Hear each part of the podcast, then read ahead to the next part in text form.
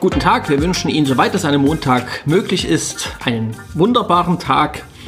Wir, das heißt Elisabeth Mucher und Gregor Giele, wir sitzen wieder zusammen vor einem Mikrofon, weil wir gemeinsam den Podcast bei Anruf Wort gestalten wollen.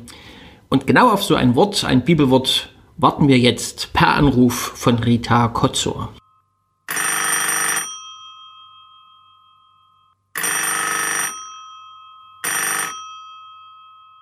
Guten Morgen, hier ist Rita. Das heutige Bibelwort kommt aus dem ersten Buch der Könige, Kapitel 19, Vers 5 bis 9. Dann legte er sich unter den Ginsterstrauch und schlief ein. Doch ein Engel rührte ihn an und sprach, Steh auf und iss. Als er sich umblickte, sah er neben seinem Kopf Brot, das in glühender Asche gebacken war, und einen Krug mit Wasser. Er aß und trank und legte sich wieder hin. Doch der Engel des Herrn kam zum zweiten Mal, rührte ihn an und sprach, Steh auf und iss, sonst ist der Weg zu weit für dich. Da stand er auf, aß und trank und wanderte, durch diese Speise gestärkt, 40 Tage und 40 Nächte bis zum Gottesberg Horeb. Dort ging er in eine Höhle, um darin zu übernachten. Doch das Wort des Herrn erging an ihn, Was willst du hier, Elia? Die Hörerin ergänzt, das ist eine Stelle, die ich sehr mag, weil sie die irdische und die spirituelle Dimension so selbstverständlich verbindet. Die Zeit läuft. Steh auf, iss und trink, sonst wird der Weg zu weit. Das ist zumindest für mich ein, ein Wort, ein Satz, der immer mal wieder durchbricht in äh, meinem Alltag. Auch das Doppelte, steh auf, also geh los, tu was, werd aktiv Iss und trink, stärk dich, sonst wird der Weg zu weit. Ist diese Dimension Elia, der da ja in die Wüste geflohen ist, vor der Bedrohung, wirklich an, an, an Leib und, und Leben, sich für Gott eingesetzt hat, auch mit Gott hadert, was, äh, woher jetzt diese, diese Bedrohung kommt und dann in der Wüste strandet und einfach an dem Moment sagt so, jetzt, jetzt reicht's mir, das, ich habe alles gegeben und jetzt, jetzt ist es genug und ich komme jetzt hier nicht weiter und außerdem bin ich müde und K.O. und ich lege mich jetzt hier hin und äh, möchte sterben. Und dann kommt zweimal dieser Engel, rührt ihn an und sagt, steh auf, iss und trink, sonst wird der Weg zu weit für dich dabei will Elia in dem Moment ja gar nicht weitergehen.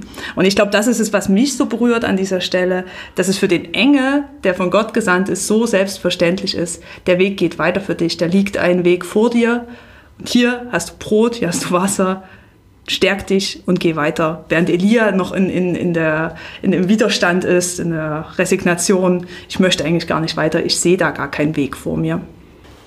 Ich will noch einen ganz anderen Aspekt daneben legen, ein Kapitel früher, ein halbes Kapitel früher, gibt Elia selber den gleichen Rat an jemand anders. Steh auf, iss und trink. Das ist das Ende der Dürre, das da angekündigt wird, die ja erst Elia auch äh, prophezeit hat. Und das Spannende ist, ich gebe anderen einen Ratschlag, kann ich den selbst für mich auch annehmen. Du hast es ja eben schon gesagt, eigentlich ist Elia dort, weil er die Nase voll hat, um es noch charmant zu sagen. Das könnte man auch drastischer, aber nicht podcast geeignet sagen. Und wenn ich in der Stimmung bin, dann auch noch einen mobilisierenden Rat, der schon wieder das nächste von mir will, dazu habe ich keine Lust. Elia schafft das, diesen Rat anzunehmen und ihn vor allen Dingen auch irgendwie mit einer Stimme aus dem Himmel in Verbindung zu bringen. Das ist stark. Und nochmal zum vorigen Kapitel anderen Rat geben, ist das eine. Selbst Rat annehmen zu können, ist das andere. Und wahrscheinlich die größere Aufgabe. Zumindest wenn ich auf mich schaue. Jetzt verstehe ich, warum du so nervös in der Bibel rumgeblättert hast. Ja.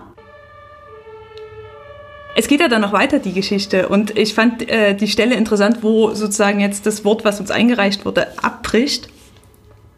Dort, wo Gott aus meinen Augen, wenn man die ganze Geschichte drumherum anschaut, dass sich Elia da ja aufrafft und auf diese Stimme hört, weitergeht, nochmal 40 Tage durch die Wüste nach ein paar Brocken Brot und dann diese Unhöflichkeit Gottes. Elia kommt am Horeb an, quasi am Gottesberg bei, bei ihm. Und äh, die Frage ist, was machst du hier, Elia?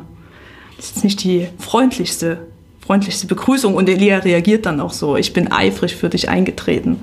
So, und jetzt hier bei dir gelandet. Und gleichzeitig dies sehe ich in diesem Weitergehen und dann auch an dem Horeb landen, so, so eine Suche nach, nach Zuflucht. Irgendwo muss er ja hin und es treibt ihn zu dem, zu dem Berg Horeb. Und noch ein ganz anderer Gedanke. Wenn ich so down bin wie Elia und ich etwas Aufbauendes brauche, was erwarte ich dann von Gott? Was müsste er mir geben, damit ich doch wieder aufstehe, doch wieder weitermache, mich auf das nächste Abenteuer einlasse mit Gott? Was brauche ich da? Kurz sacken lassen. Elia kriegt nichts anderes als Wasser und Brot. Das muss ihm reichen. Hausaufgabe.